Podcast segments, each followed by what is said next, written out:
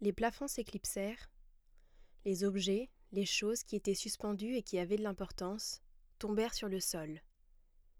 Les autres qui n'en avaient pas disparurent avec eux. Les étages descendirent et les sous-sols remontèrent. Tous se retrouvèrent au même niveau que le rez-de-chaussée contre lequel ils s'accolèrent. Les murs s'abaissèrent jusqu'à disparaître entièrement. Les objets, les choses qui étaient accrochées, tombèrent sur le sol. Le nouveau sol commun aspira alors tout ce qui s'y trouva. Il redevint lisse, mais ce qu'il avait englouti resta perceptible à sa surface. Grande inspiration par le nez. Il ferme les yeux et lève ses deux mains qu'il a jointes religieusement par les paumes, à la hauteur de sa bouche. Alors qu'il les secoue frénétiquement, il sent l'objet qu'il a pris au piège se débattre. Luttant contre l'envie de se laisser déconcentrer, il souffle sur ses mains et, dans un geste précis et plein d'espoir, les ouvre brutalement. Dans un ralenti absurde, le dé tombe. Borimat. Au milieu du plateau, le dé le nargue. 1. Pendant toute la durée de cette mascarade, l'un des deux personnages féminins n'a pas pu s'empêcher de lever les yeux au ciel. Elle dit Qu'est-ce que tu croyais? Il ne répond pas et fait glisser à l'aide de son index son pion sur la surface plane. La version en deux dimensions de lui-même se trouve désormais dans l'appartement. L'utilisation d'un article défini et non d'un adjectif possessif est importante. Même si celui-ci est rattaché au nom de quelqu'un, il appartient à tout le monde et en personne à la fois. Une autre main se saisit à son tour d'un dé.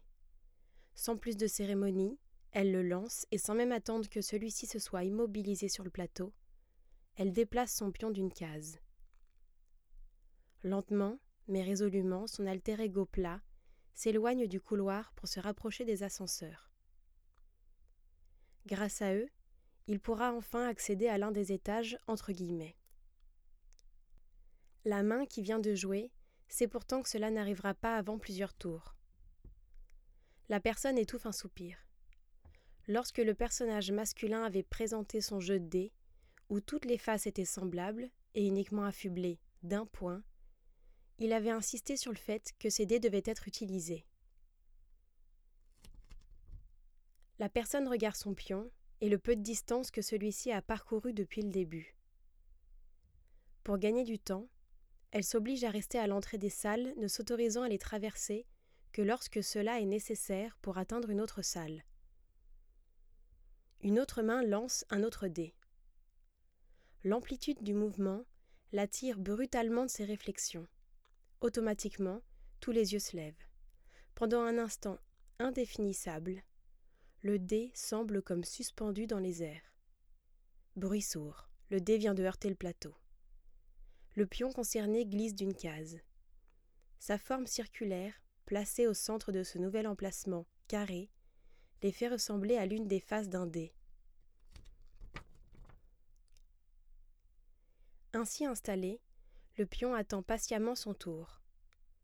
Il se trouve bien, là, sur ce sol marron disparate, entre deux épaisseurs de murs blancs privés de dimension verticale, et où avait dû se trouver un jour une porte.